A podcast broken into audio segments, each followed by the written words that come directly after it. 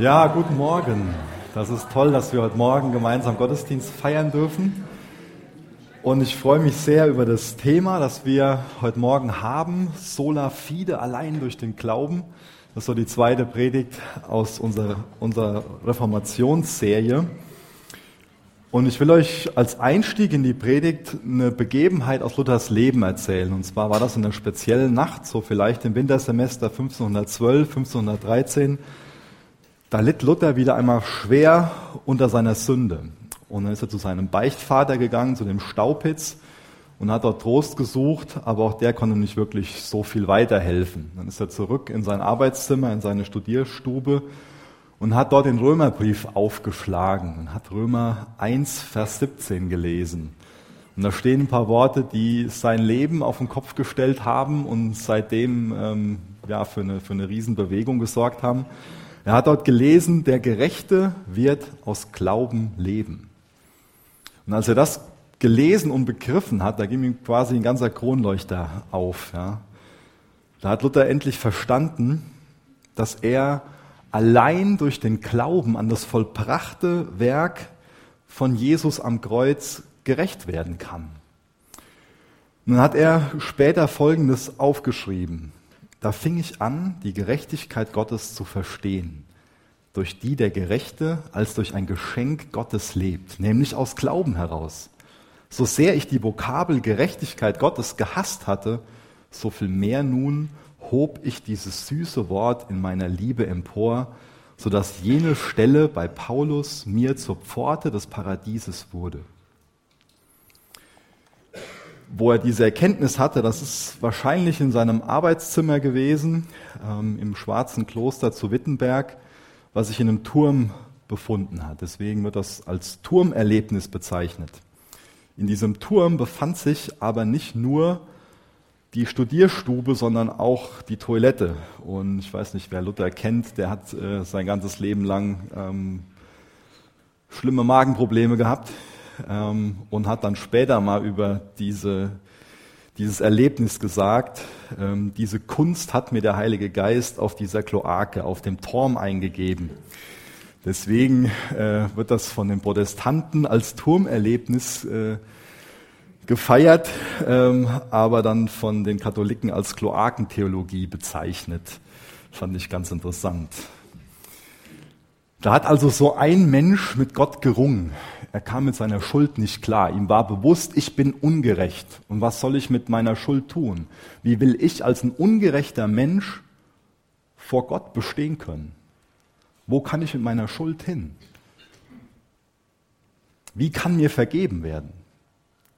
Da hat also ein Einzelner mit Gott gerungen. Und wo das hingeführt hat, dieses Ringen, glaube, das kann keiner von uns ermessen. Luther hat nicht irgendwie so ein neues Evangelium entdeckt oder geschrieben, sondern er hat vielmehr das Evangelium wiederentdeckt dieses sola fide, dieses allein durch den Glauben, das ist nichts, was jetzt Luther irgendwie erfunden hat, sondern Luther hat es in der Bibel wiederentdeckt.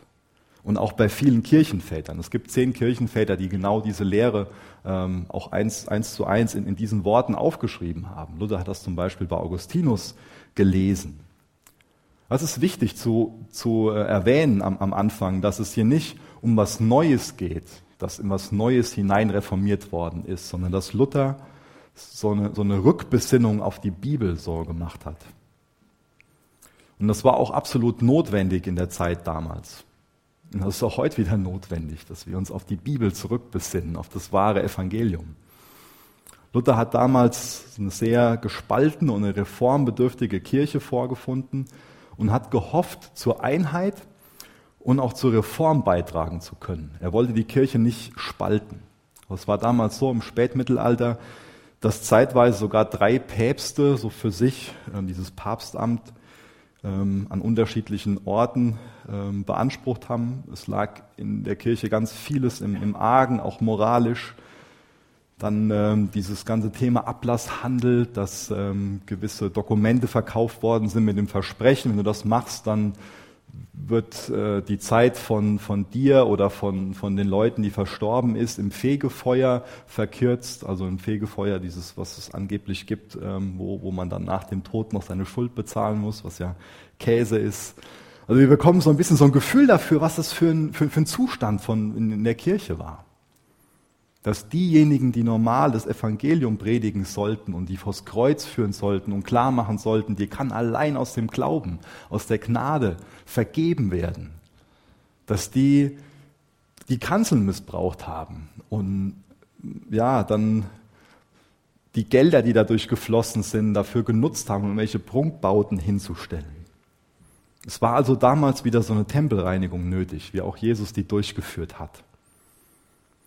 Ist dann Tetzel durch die Lande gezogen und hat dann gesagt, wenn das Geld im Kasten klingt, die Seele in den Himmel oder aus dem Fegefeuer springt.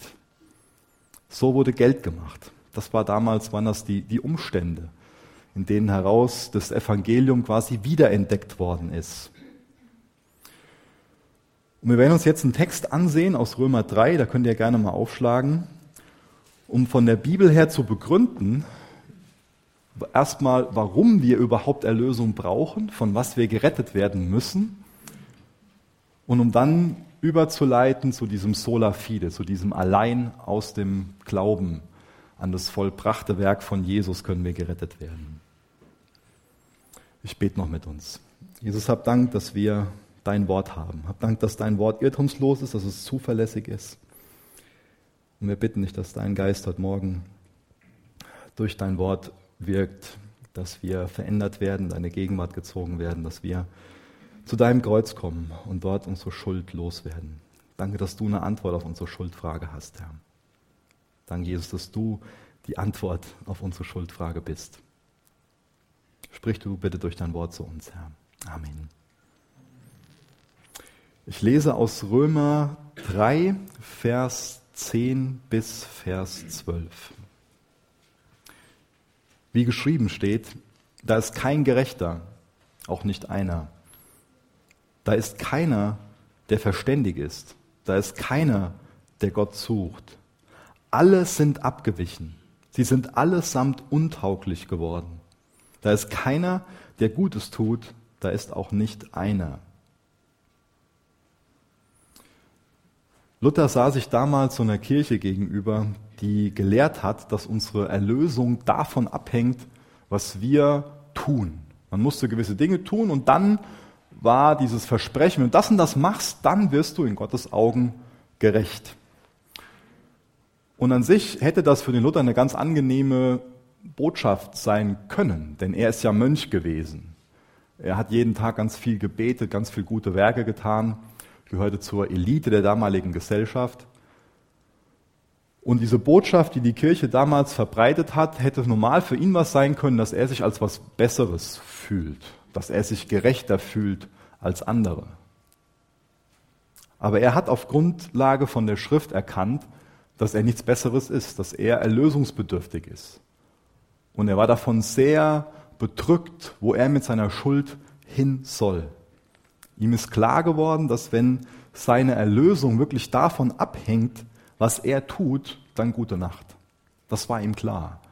Und das wünsche ich mir für uns alle, dass das für uns persönlich klar ist, dass wenn unsere Erlösung davon abhängt, was wir tun, was wir Gott bringen können, die guten Werke oder was wir auch immer tun können, wenn unsere Erlösung von uns persönlich abhängig ist, dann gute Nacht. Jeder Mensch muss gerettet werden. Warum müssen wir gerettet werden? Weil wir unter dem Zorn Gottes sind. Warum sind wir unter dem Zorn Gottes? Weil Gott gerecht und heilig ist. Und wir ungerecht und unheilig sind. Gottes Gedanke für uns ist der Garten Eden. Das ist das, was er sich für uns erdacht hat. Das können wir auf den ersten Seiten der Bibel nachlesen, in was wir eigentlich leben sollen, zu was Gott Leben in uns gehaucht hat. Aber dann kam das Misstrauensvotum von uns Menschen. Wir haben Gott nicht unser Vertrauen ausgesprochen, sondern haben ihm gesagt, nein, wir misstrauen dir. Wir wollen sein wie Gott. Wir wissen besser, was für uns Menschen gut und richtig ist als Gott. Wir haben Gott abgelehnt und sind dadurch zu einem hoffnungslosen Fall geworden. Das ist eine, eine wichtige Frage, ob uns das bewusst ist, dass wir ein hoffnungsloser Fall sind. Das ist eine herbe Realität, der wir uns stellen müssen. Da ist eine Kluft zwischen uns und Gott, die unendlich ist. Eine, ja, so, so ein Schuldabgrund könnte man das nennen.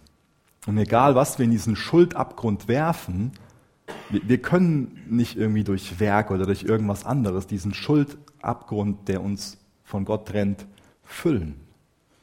Das ist nicht möglich. Ist dir deine Erlösungsbedürftigkeit bewusst? Wir haben eben gelesen, wenn keiner gerecht ist, dann bin ich es auch nicht. Wenn keiner verständig ist, dann bin ich es auch nicht. Wenn keiner nach Gott fragt, dann frag auch ich nicht nach Gott.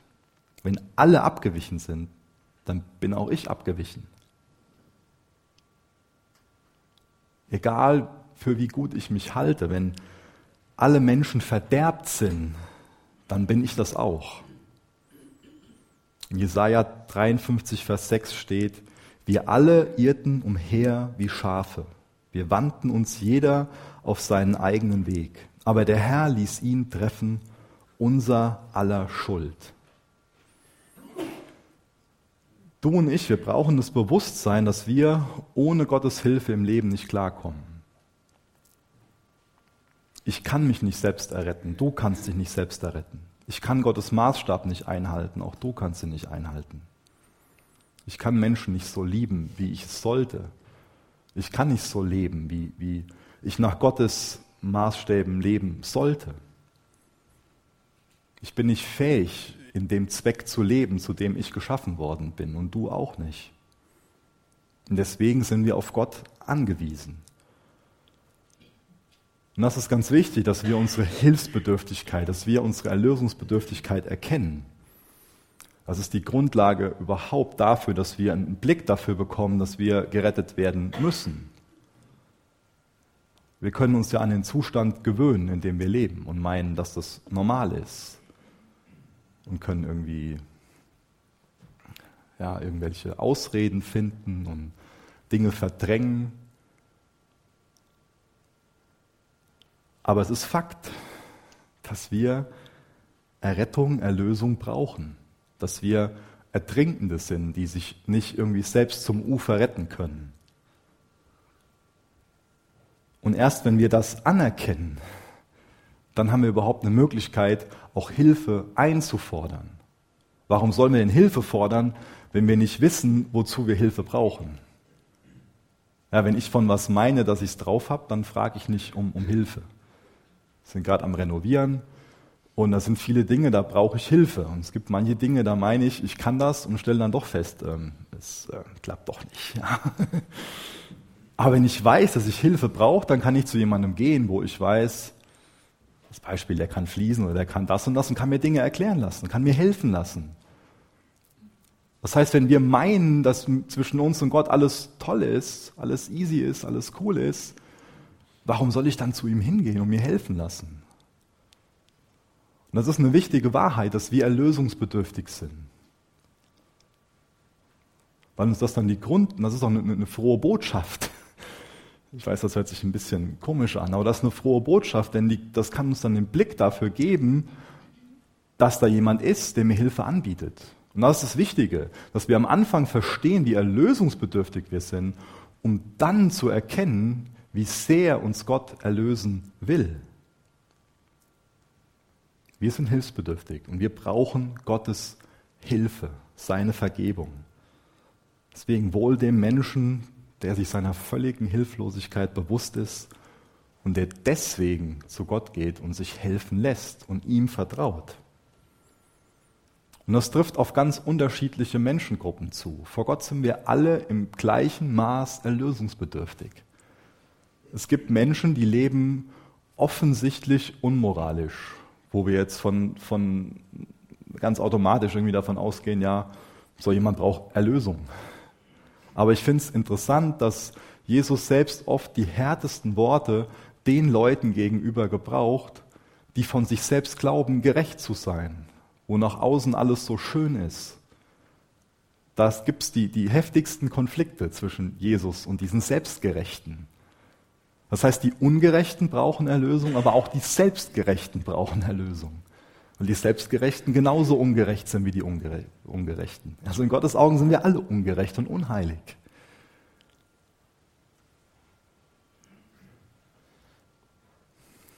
Erkennst du, dass du von neuem geboren werden musst, dass du Gottes Vergebung brauchst?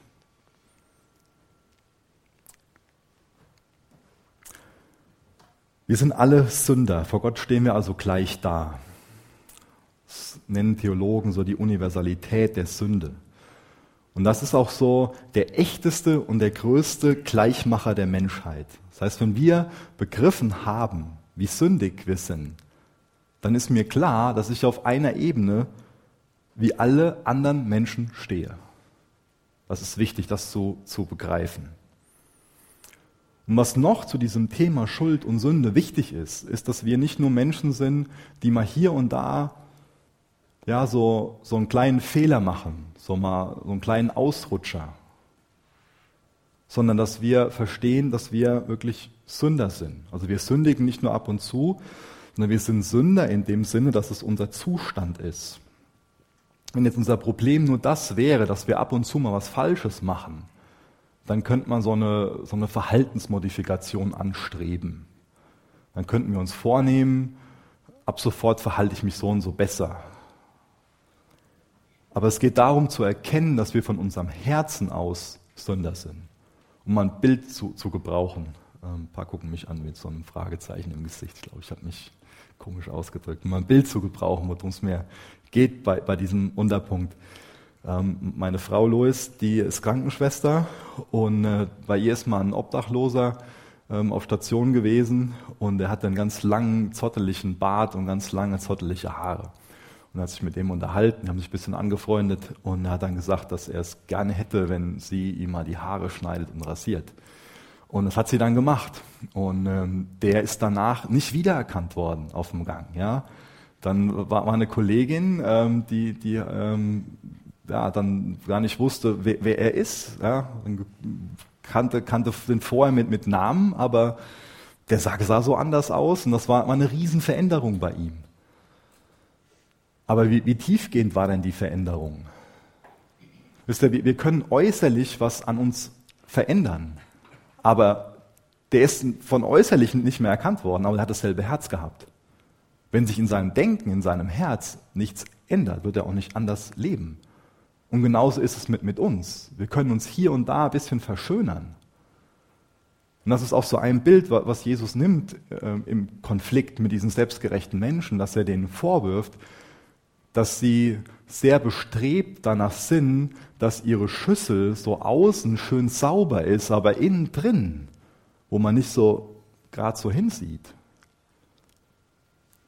da ist sie ungepflegt und schimmelig. Das sind jetzt meine Worte gewesen. Also sehr dreckig. Und, und das ist unser Problem in der Gegenwart von einem heiligen Gott. Dass wir vom Herzen her schlechte Gedanken haben. Tendenzen zu Stolz und Arroganz. Dass wir vom Herzen her nicht in der Lage sind zu leben wie im Garten Eden. Denn das ist das, wo Gott uns zugeschaffen hat. Und zu so einer Gemeinschaft miteinander und mit Gott sind wir nicht fähig. Und deswegen müssen wir erlöst werden, um wieder in diesen Zustand zurückzukommen.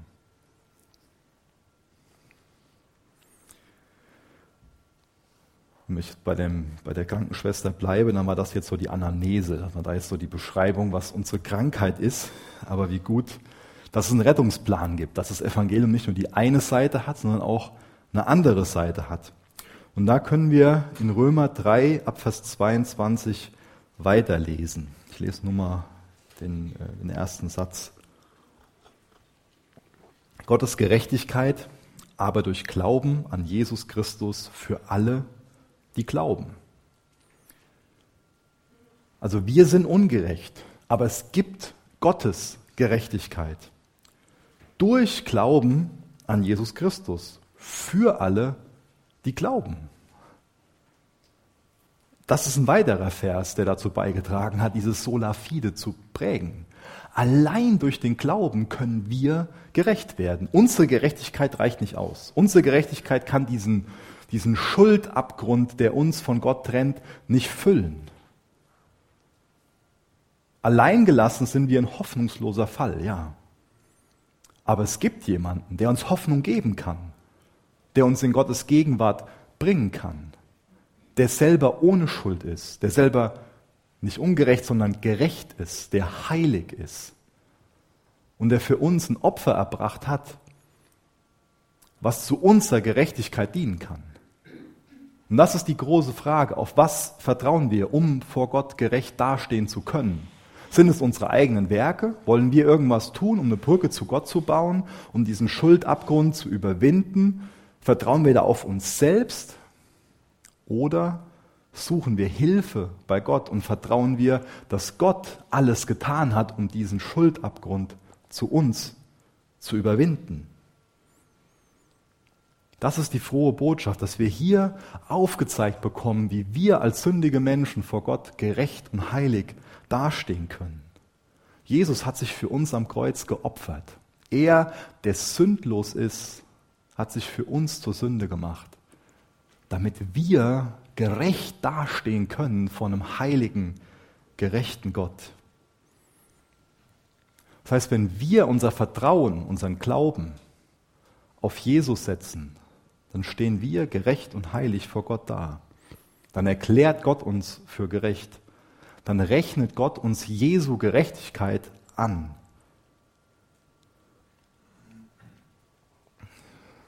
Deswegen ist es nichts ewig gestriges oder sogar mittelalterliches, was ich heute Morgen hier mache, dass ich diese Themen Sünde und Schuld anspreche.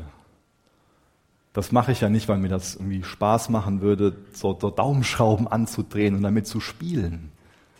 Und das mache ich, weil das für uns ein reales Problem ist. Schuld und Sünde ist für jeden Menschen ein reales Problem. Natürlich können wir das verdrängen und davon irgendwie wegrennen und so tun, als ob das nicht existiert. Aber wir alle kommen im Leben an Punkte, wo das für uns ein ganz reales Problem ist. Wo du und ich, wo wir uns die Frage stellen, wie gehe ich mit meiner Sünde um? Wie gehe ich mit meiner Schuld um? wo kann ich damit hin? Ja, das ist was zutiefst Seelsorgerliches und nicht was, um Menschen ein schlechtes Gewissen zu machen. Es ist wichtig, die Erlösungsbedürftigkeit zu kennen und dann eine Antwort darauf zu wissen, wo ich mit meiner Sünde, mit meiner Schuld hin kann. Wie gut, dass es jemanden gibt, wo ich die abgeben kann, der für mich am Kreuz gestorben ist. Wie gut, dass es diesen, diesen Ort, das Kreuz gibt, wo ich als Mensch hinkommen kann im Glauben, im Vertrauen und sagen kann, ja, ich bin ein Sünder. Ja, ich habe das und das gemacht. Ja, das und das ist mein Zustand. Das gestehe ich ein. Und ich brauche deine Hilfe. Und wie gut, dass wir dort Vergebung finden, dass wir dort unsere Schuld loswerden können. Was für eine kostbare Nachricht. Dass wir uns nicht wie Luther die Nächte um die Ohren schlagen müssen und daran zugrunde gehen an unserer Schuld. Es muss nicht sein, dass du an deiner Schuld zugrunde gehst. Dir kann vergeben werden, indem du darauf vertraust, dass Jesus für dich am Kreuz gestorben ist. Das heißt, Glauben ist nicht in erster Linie ein Fürwahrhalten, sondern Glauben ist, dass du dein Vertrauen auf Jesus setzt. Dass du anerkennst, dass du diesen Schuldabgrund nicht überbrücken kannst.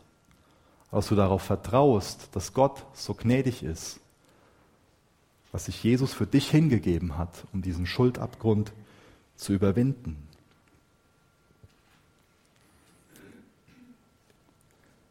Das heißt, ich, ich reite heute Morgen nicht auf dem Thema Sünde und Schuld rum, damit du irgendwie ein schlechtes Gewissen bekommst und von dir selbst geringer denkst, sondern um dir einen Blick darauf zu geben, auf die Realität, wie es wirklich ist.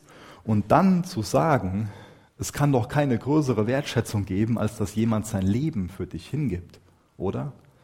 Und das hat Jesus getan. So viel Wertschätzung bringt er dir entgegen, dass er sein Leben hingegeben hat, damit du Erlösung und Freiheit und Leben in Jesus finden kannst. Das heißt, die Lösung für unser Problem, die ist, dass wir im Glauben zu Jesus kommen und ihm sagen, ich vertraue darauf, dass dein Werk am Kreuz vollkommen ist. Es ist vollbracht, Tetelestai, es ist bezahlt. Der Schuldschein ist zerrissen. Das Werk am Kreuz ist vollkommen. Da kannst du nichts hinzutun und da brauchst du auch nichts hinzutun. Und durch den Glauben wird es wirksam. Das heißt, wenn du im Glauben kommst, dann ist das zuerst ein rechtlicher Akt, könnte man sagen. Dann trifft Gott eine Erklärung. Er könnte dann folgende Worte sagen. Michael Pastor, ich erkläre dich hiermit für gerecht. Du bist rechtskräftig schuldig, weil du nicht in dem lebst, wozu dich dein Schöpfer gemacht hat. Aber aufgrund dessen, was Jesus Christus für dich getan hat, ist deine Schuld weg. Der Preis ist bezahlt. Das ist eine Erklärung von Gott, deine Schuld ist fort. Nur auf der Basis des vollbrachten Erlösungswerks von Jesus werden wir für gerecht erklärt.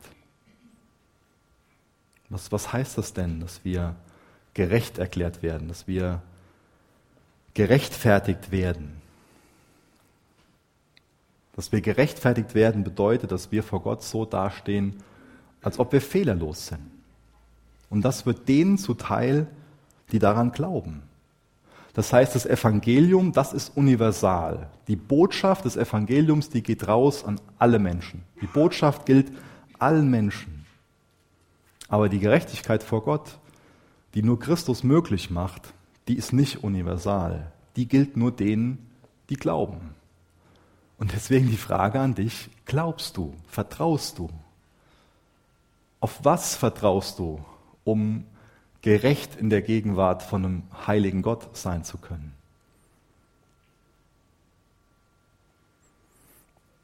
Auf was für eine Art Evangelium verlässt du dich? Es gibt ja so zwei Arten, wie ich das eben schon beschrieben habe. Auf der einen Seite kann das ein Evangelium auch sein, wo wir meinen, so Jesus plus das und das ich vertraue darauf, ja, ich glaube schon irgendwie an Jesus und dann lasse ich mich taufen und mache das und das und dadurch bin ich gerecht. Das ist ein Denken, dem man schon mal begegnet. Oder ja, ich bin vor Gott gerecht, weil meine Eltern ja Christen sind oder meine Oma für mich betet.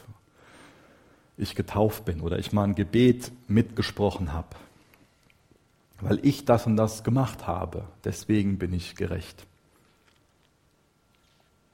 Ist das die Art Evangelium, auf die du vertraust? Du sagst, ich mache das und das, deswegen bin ich vor Gott gerecht? Oder vertraust du dem Evangelium, wo Jesus sagt, ich habe alles gemacht, damit du gerecht dastehen kannst?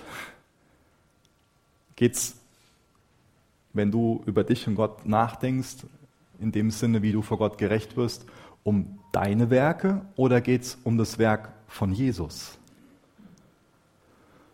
Wisst ihr, unsere religiöse Leistung, die ist nicht von, von Bedeutung in Bezug auf unsere Erlösung.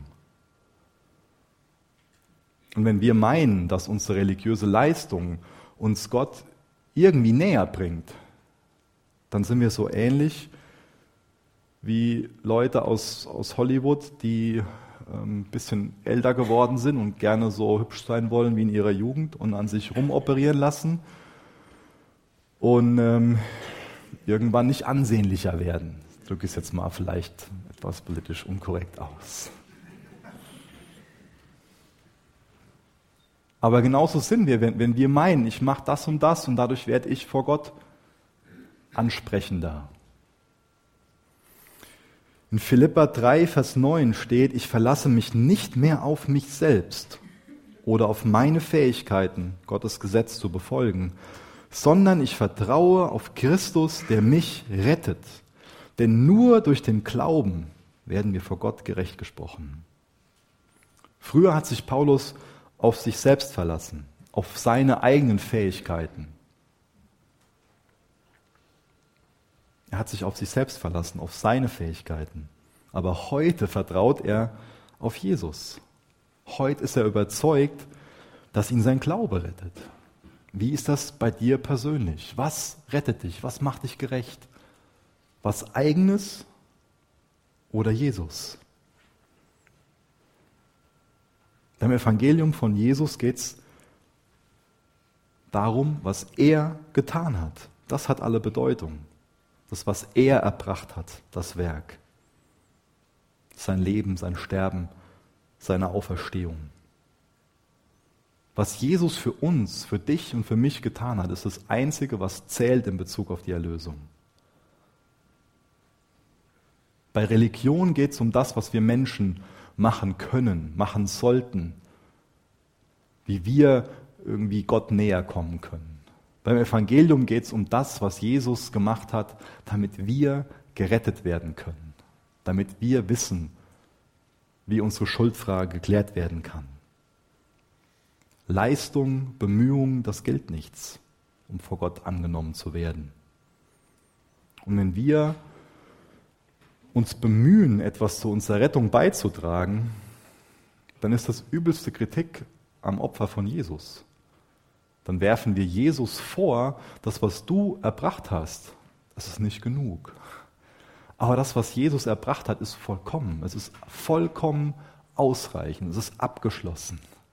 Was für eine gute Botschaft. Das ist also eine ganz entscheidende Frage, welchem Evangelium wir folgen. Ob wir diesem Jesus allein Evangelium folgen oder ob wir so einem Jesus plus Evangelium folgen. Ich kann heute Morgen nicht müde werden zu fragen, auf was vertraust du, auf was setzt du deine Hoffnung? Setzt du deine Hoffnung, dein Vertrauen auf Jesus oder ist es was anderes? Denn der einzige Weg, diesen Schuldabgrund zu überbrücken, ist, indem du dein Vertrauen und deine Hoffnung auf Jesus setzt. Ich lese mal in Vers 24 bis Vers 26 weiter. Und werden umsonst gerechtfertigt durch seine Gnade, durch die Erlösung, die in Christus Jesus ist. Ihn hat Gott hingestellt als einen Sühneort durch den Glauben an sein Blut zum Erweis seiner Gerechtigkeit wegen des Hingelassens, Hingehen-Lassens der vorher geschehenen Sünden. Unter der Nachsicht Gottes zum Erweis seiner Gerechtigkeit in der jetzigen Zeit, dass er gerecht sei und den rechtfertige, der des Glaubens an Jesus ist. Da steht dieses Wort Sühne. Und Sühne bedeutet bedecken. Das heißt, dass Christi Tod am Kreuz unsere Sünde bedecken kann. Nicht automatisch, nicht universell für jeden Menschen, sondern für jeden, der glaubt. Sola fide. Jesus hat also die volle Strafe für unsere Schuld bezahlt. Und deswegen kann uns Jesus gerecht sprechen. Deswegen können wir in Gottes Augen gerecht werden. Gott weicht dadurch nicht irgendwie einen Millimeter von seiner Heiligkeit ab. Denn es wurde ein Opfer erbracht, damit er uns gerecht sprechen kann. Gott erschuf uns und behandelt uns als moralische und als vernunftbegabte Wesen, also als Individuen, nicht als Maschinen. Das heißt, wir können Entscheidungen treffen. Wir sind verantwortlich für das, was wir tun. Und deswegen gilt diese Bedeckung der Schuld, diese Sühne nur denjenigen, die glauben. Welche Menschen spricht Gott gerecht? Die Menschen, die an Jesus glauben, die ihm vertrauen. Das ist der Zugang zur Gnade, zur Erlösung. Das heißt, wir werden auch nicht durch unseren Glauben allein gerecht, durch das Maß von unserem Glauben, sondern wir werden durch unseren Glauben an das Sühneopfer von Jesus gerecht. Ich lese einen Vers vor aus Galater 2, Vers 16. Doch weil wir wissen, dass der Mensch durch Werke des Gesetzes nicht gerecht wird, sondern durch den Glauben an Jesus Christus sind auch wir zum Glauben an Christus Jesus gekommen, damit wir gerecht werden durch den Glauben an Christus und nicht durch Werke des Gesetzes. Denn durch das Gesetz, denn durch des Gesetzes Werke wird kein Mensch gerecht. Nicht durch die Gesetzeswerke, sondern allein durch den Glauben. Immer wieder. Allein durch den Glauben. Aber es ist nicht der Glaube allein, sondern es ist der Glaube an das Werk von Jesus. Vielleicht erinnern wir uns kurz an das Passa zurück. Damals hat das Volk Israel in Ägypten gewohnt und es gab die einzelnen Plagen, die den Pharao auch davon überzeugen sollten, die Israeliten endlich loszugeben, dass sie wegziehen können. Und es sind schlimme Dinge passiert. Und dann ging es darum, dass erklärt worden ist, dass dieser Todesengel umherziehen wird und dass die Erstgeburt sterben wird. Und die Israeliten, denen wurde gesagt, dass sie im Glauben Blut von einem Lamm an die Türpfosten, an die Schwellen streichen sollten. Und das ist jetzt eine rein fiktive Sache, aber wir können uns jetzt vorstellen, wie sich in, an dem Abend zuvor dann zwei Familienväter darüber unterhalten. Und es hätte vielleicht einen geben können, der total zuversichtlich ist, total davon überzeugt ist, so, ja, wir werden jetzt dieses, dieses Blut an die Türpfosten schmieren und deswegen wird Gott uns verschonen.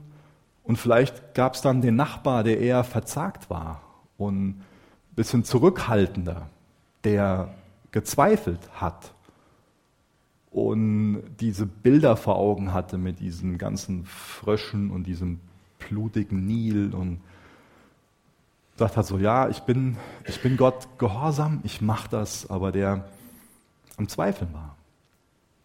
Aber er hat es gemacht im Vertrauen auf Gott.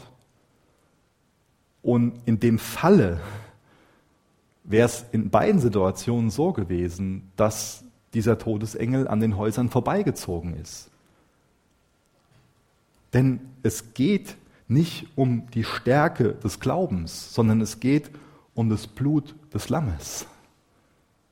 Jesus ist das Lamm, das sich für uns geopfert hat. Nicht die Stärke oder die Schwäche von deinem Glauben rettet dich, sondern die Kraft liegt im Blut des Lammes. Das ist das, was dich vor Gott reinwaschen kann. Und der Glaube ist das einzige Mittel, um genau diese Gnade zu empfangen. Durch den Glauben werden wir gerechtfertigt. Empfangen wir diese Vergebung, diese Rechtfertigung. Durch den Glauben bekommen wir eine neue Kleidung, reine, weise Kleider.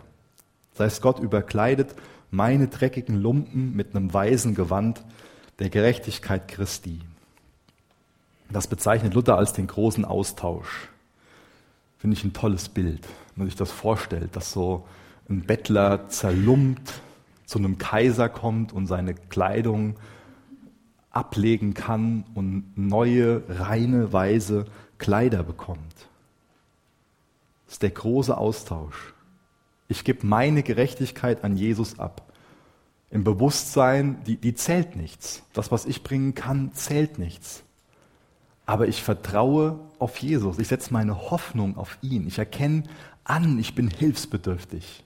Ich bin erlösungsbedürftig. Und dann kann mir geholfen werden. Dann bekomme ich Gottes Gerechtigkeit. Ein großer Austausch. 2. Gründer 5, Vers 21. Den, der Sünde nicht kannte, hat er für uns zur Sünde gemacht, damit wir Gottes Gerechtigkeit würden in ihm. Ist es in deinem Leben passiert? Ist es eine Sache, die dich immer wieder dahin bringt, Gott anzubeten, ihn zu loben, weil deine Schuldfrage geklärt ist, weil du Hoffnung, weil du Leben hast, weil du weißt, dass dir vergeben ist? Ist es passiert in deinem Leben? Hast du dein Vertrauen auf Jesus gesetzt? Damals hat diese Botschaft für viel Kritik gesorgt. Das heißt, die katholische Kirche hat an den Luther vorgeworfen, dass wenn das so ist, dass man allein nur durch den Glauben gerettet wird, gerecht wird, dass das ja dazu verleitet, dann einfach drauf loszusündigen. Aber das war ja nicht das Ansinnen von, von Luther und von den Reformatoren. Auch nicht das Ansinnen von Jesus und von Paulus. Sondern es war klar, dass wenn uns Menschen das bewusst wird, dass wir allein durch den Glauben, allein durch das, was Jesus getan hat, gerecht werden, dass wir dann als Gerechte auch leben werden. Das bringt mich in eine neue Stellung. Mir wird was zugerechnet, mir wird was zugesprochen. Ich weiß, mir ist vergeben und dadurch lebe ich anders. Dann werden gute Werke als Früchte hervorkommen. Können wir Jakobus lesen zu dem Thema, wo wir sehen, dass Glaube Früchte hat, dass Glaube Werke hat. Oder um mit einem Zeitgenossen von Luther mit seinen Worten das auszudrücken, mit dem Melanchthon, der hat gesagt, allein der Glaube rechtfertigt, aber der Glaube ist nicht allein. Der Glaube bleibt nicht allein. Der Glaube ist was Lebendiges und sorgt für Werke. Wenn mir klar wird, dass ich gerecht bin vor Gott, dass es um viel mehr geht als um das, was, was ich vor Augen habe, dann verschieben sich meine Prioritäten. Dann fange ich an, anders zu leben. Dann habe ich andere Ziele im Leben. Das heißt, Luther ging es nicht darum, uns zu sagen, ach, dann könnt ihr so weiterleben, wie ihr wollt. Nein, auf keinen Fall. Erst dann haben wir aber die Grundlage, anders zu leben und uns auf den Rückweg nach Eden zu machen und anderen die Botschaft weiterzugeben, dass wir zurückkommen können nach Eden.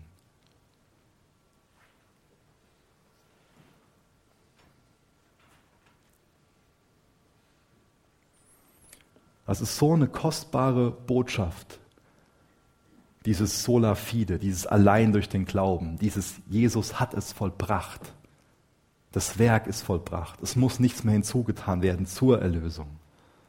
Wenn ich doch weiß, dass es nicht von mir abhängt, sondern dass es von Jesus abhängt, das setzt mich frei.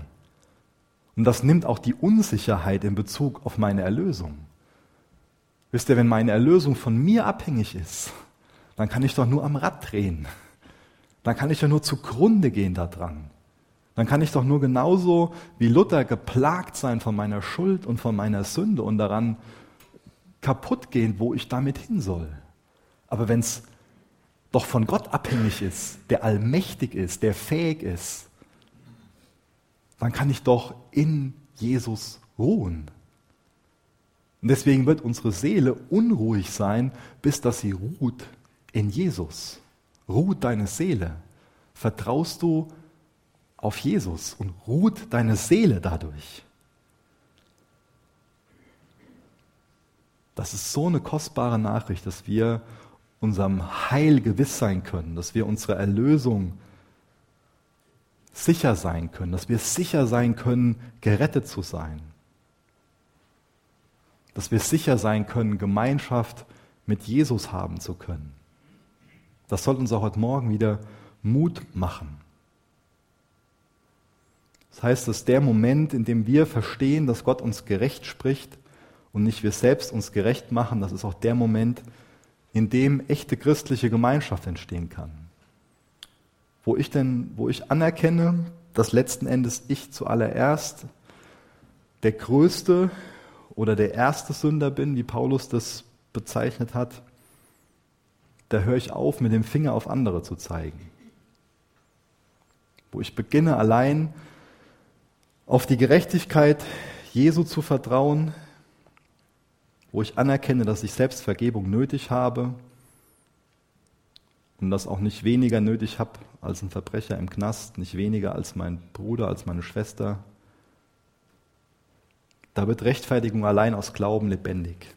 Und da kann dann eine tragfähige christliche Gemeinschaft entstehen. Das heißt, wenn wir als Gemeinschaft zutiefst über die eigene Unfähigkeit bestürzt sind, aber gleichzeitig mutig all das zu dem Ort bringen, an den es gehört, das Kreuz Christi, dann sind wir eine tragfähige Gemeinschaft. Wenn wir diese Botschaft verstanden haben, dass wir in Gottes Augen im gleichen Sinn ungerecht sind, wo bleibt da Platz für Stolz? Da ist kein Raum für Stolz. Da ist kein Raum für Arroganz.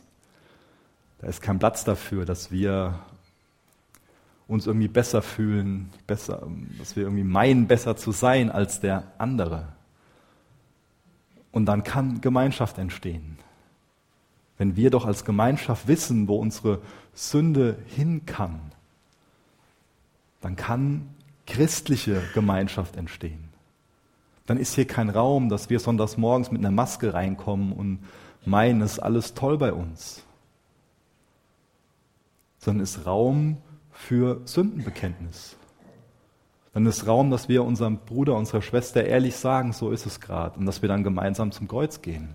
Dass wir aufhören, uns irgendwas vorzuspielen und vorzumachen.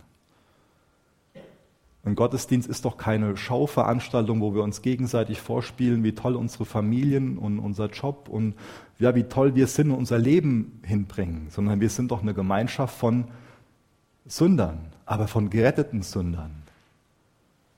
Sind wir eine Gemeinschaft von, von Sündern? Warum gestehen wir es uns dann nicht ein oder nicht mehr ein? Warum kommen wir nicht gemeinsam viel mehr zerbrochen zum Kreuz, wo wir das loswerden können? Da brauchen wir nicht irgendwie uns was vorzuspielen.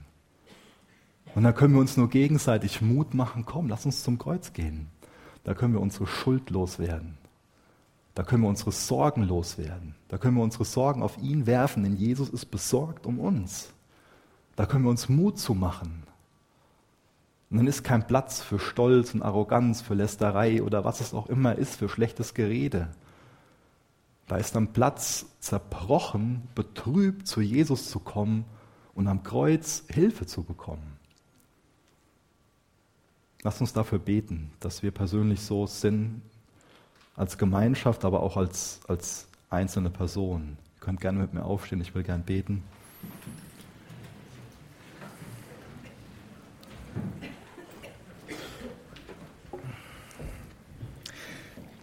Jesus, ich preise dich dafür, dass du einen Weg gebahnt hast, dass du die Herrlichkeit, die du beim Vater hattest, verlassen hast, dass du auf diese Erde gekommen bist, Mensch geworden bist, dass du am Kreuz für uns gestorben bist, wieder auferstanden bist, aus den Toten aufgefahren bist zum Vater, jetzt zu seiner Rechten sitzt und dich für uns verwendest. Jesus, ich danke dir dafür, dass dein Werk allein am Kreuz zählt, um uns vor Gott gerecht zu machen. Jesus, du kennst jeden einzelnen Menschen hier im Raum.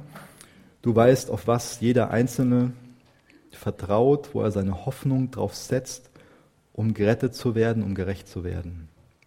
Ich bitte dich darum, dass du jedem Einzelnen bewusst machst, wie sehr er deine Erlösung, deine Hilfe braucht, Herr. Und ich bitte dich darum, dass du den Glauben, das Vertrauen schenkst, und dass du dafür sorgst, dass dieses Glaub, dass dieses Vertrauen, dieser Glaube dir entgegengebracht wird und dir allein, Herr. Befrei uns davon, dass wir auf uns selbst vertrauen und meinen, dass wir uns selbst gerechter, annehmbarer machen, Herr. Schenk du uns wirkliche Reue und Sündenbewusstsein und führ du uns in eine echte Buße, Herr. Präg du hier ganz neu eine Gemeinschaft, die nicht dadurch gekennzeichnet ist, dass wir uns gegenseitig vorspielen, wie toll alles ist, sondern dass wir gemeinsam zerbrochen zu dir hinkommen und unsere Schuld dir bekennen. Danke, dass wir diesen Ort haben, das Kreuz haben. Führ uns da immer wieder hin, Jesus, und mach, dass wir dort bei dir alles abladen. Segne auch jetzt die Anbetungszeit und gib du uns diesen Glauben, stärke du uns diesen Glauben und hilf uns dabei, mit einem zerbrochenen Herzen zu dir zu kommen. Unsere Hoffnung auf dich zu setzen. Jesus, wir bitten dich, dass du wirkst, dass du Herzen veränderst, dass du Hoffnung gibst. Jesus, du weißt, wer hier ist, der von Schuld und Sünde geplagt ist. Ich bitte dich, dass du der Person hilfst, zu dir zu kommen und dir und sich von dir vergeben zu lassen, Herr. In Jesu Namen. Amen.